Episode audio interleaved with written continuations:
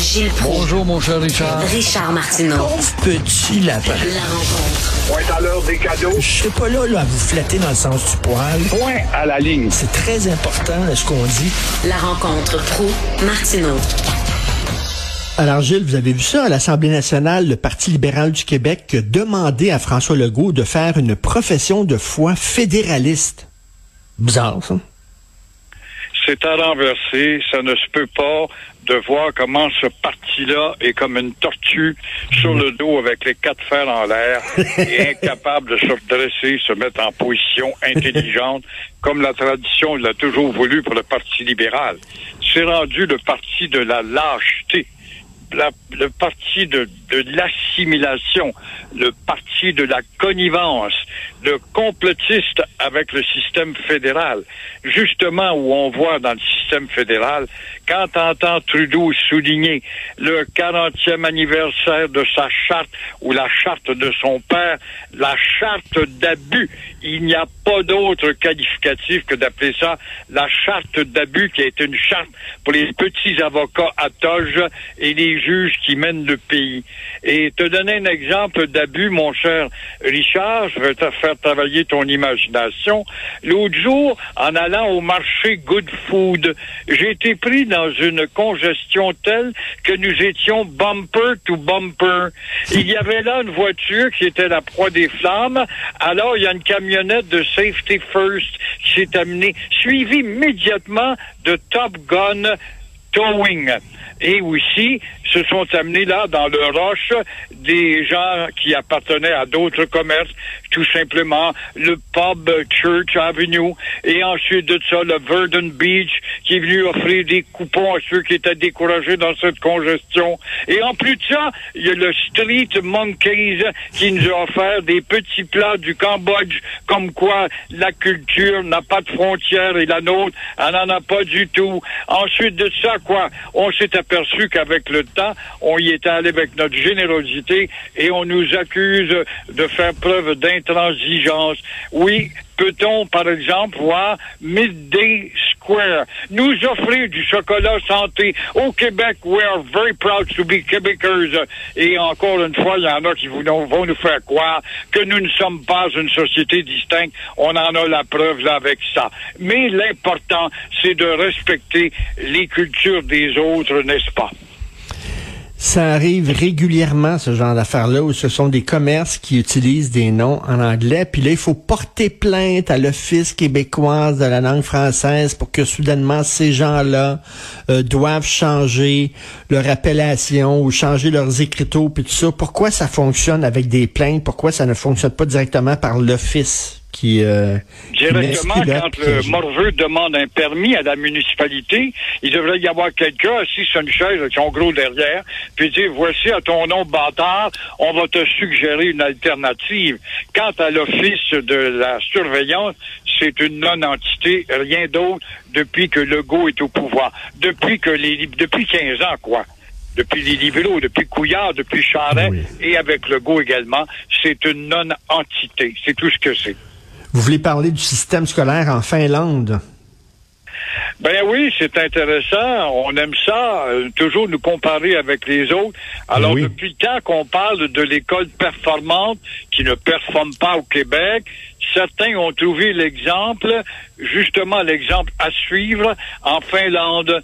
Oui, là-bas, on est sérieux. Et là, on est content de dire que l'école privée est financée à 100% par l'État. Pourquoi pas? On est capable. Et évidemment, en Finlande, euh, on dit, ben, ce sont des écoles de quartier qui euh, choisissent des élèves sans sélection aucune. On accepte tout le monde. On est une école d'accueil.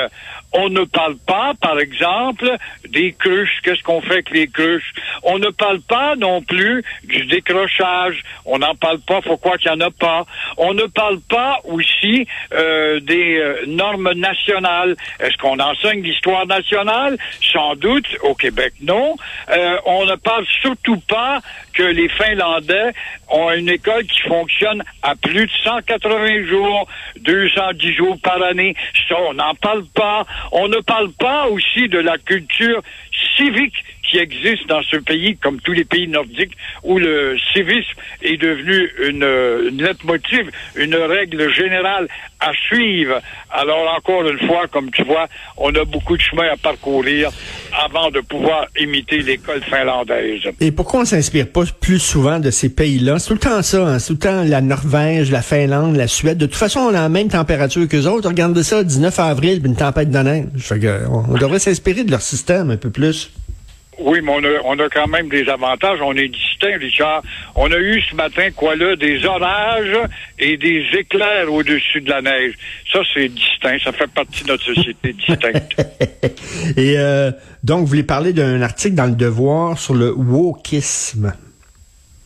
Oui, puis je parle du tien aussi. Euh, j'ai vu que tu t'es attardé là-dessus sur euh, des effronteries de certains gars qui débarquent du bateau et qui ont tous les droits débarquants, comme le professeur Singh, euh, qui se permet de dégobier dans le journal Toronto Sun pour dire que la notion des deux nations n'existe plus. Le pauvre Daniel Johnson père, qui a laissé sa vie à se battre pour la reconnaissance des deux nations, c'est un homme évidemment qu'il faut oublier. Il est sous terre. Alors encore une fois, le professeur Singh débarque du bateau et euh, il nous dit comme ça que les francophones sont devenus des éléments de trop pour la paix, le bonheur, la prospérité, la culture de ce beau grand pays. En effet, il a raison et euh, il, nous dit d'ailleurs, il nous avertit, très bientôt, il y aura plus de Chinois que de Canadiens français ou ben de francophones. Il y aura plus d'Arabes que de francophones dans ce pays. Alors, raison de plus de nous débarrasser de la notion des deux nations. Mais moi, ce que je trouve déplorable là-dedans, comment se fait-il que Trudeau défend les minorités? Avec acharnement, nous allons nous battre avec votre maudite loi de 101, vous autres, les Québécois, pour défendre nos minorités. Comment se fait-il que les minorités franco-ontariennes, franco-albertaines, franco-acadiennes ne lèvent jamais la voix, euh, ou nous autres aussi, parce qu'on est en début hmm. d'assimilation, mais il n'y en a pas de minorités francophones au Canada qui sont capables de rouspéter face à ces bâtards de racistes-là qui sont et qui se permettent, en débarquant du bateau, de nous dicter ce que sera la vie de demain au Canada et au Québec.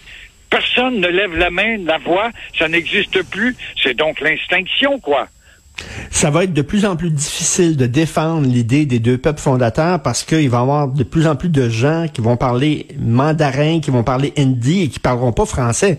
Fait que là, ils vont dire pourquoi soudainement le français est une des deux langues officielles du Canada alors qu'il y a des langues qui sont beaucoup plus utilisées que cette langue-là?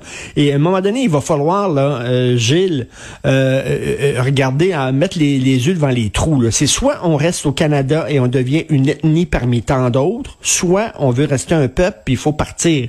Il n'y a pas de troisième voie. C'est un ou l'autre. Il faut partir, mais même si le goût le décidait, si populaire soit-il, les imbéciles de Québécois n'ont pas de culture politique, ils veulent savoir si Carrie Price va revenir. Le Canadien, tu gagné hier? Voilà ce qui m'intéresse. Alors, donc, mais par contre, en Allemagne, tu as 7 millions de Turcs, dont certains des pharaons qui vont dans les tribunes téléphoniques. On va vous avoir les Allemands parce que nous autres, on fait plus d'enfants que vous autres. Et pourtant, l'allemand demeure la langue nationale. La culture allemande est encore très forte. Euh, même la France, qui galvaude évidemment et qui est un peu putasseuse face à l'anglicisation, elle a quoi? 7 millions de, Maghrébins dans son sein, mais le français est encore la langue officielle. Alors, il n'y a qu'une question de volonté et on n'est pas capable de l'appliquer parce que nous sommes des lâches. Et le poids démographique des francophones ne cesse de disparaître, de, de, de, fondre comme neige au soleil au Canada. Et moins on va être au Canada, moins il va y avoir de francophones, ben plus ça va être difficile de défendre nos droits.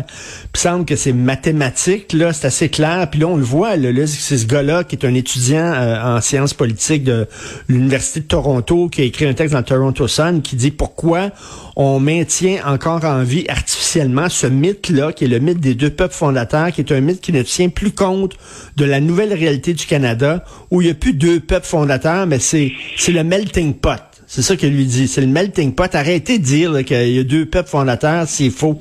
Puis il n'est pas tout seul à penser comme ça. Il y en a de plus en plus de gens qui vont penser comme ça. Il n'est pas tout seul, il y a même des nôtres qui pensent comme ça. Mais oui, notre grand premier ministre canadien qui défend les minorités, dont la nôtre, Alors, vois-tu, pourquoi avoir inscrit ça dans la Constitution? Elle n'existe pas? On n'a plus le droit de l'interpréter. On nous le dit, ces gens-là débarquent du bateau ou de l'avion avant-hier et viennent nous dire comment, dans un journal de Toronto, devrait être défini le Canada de demain.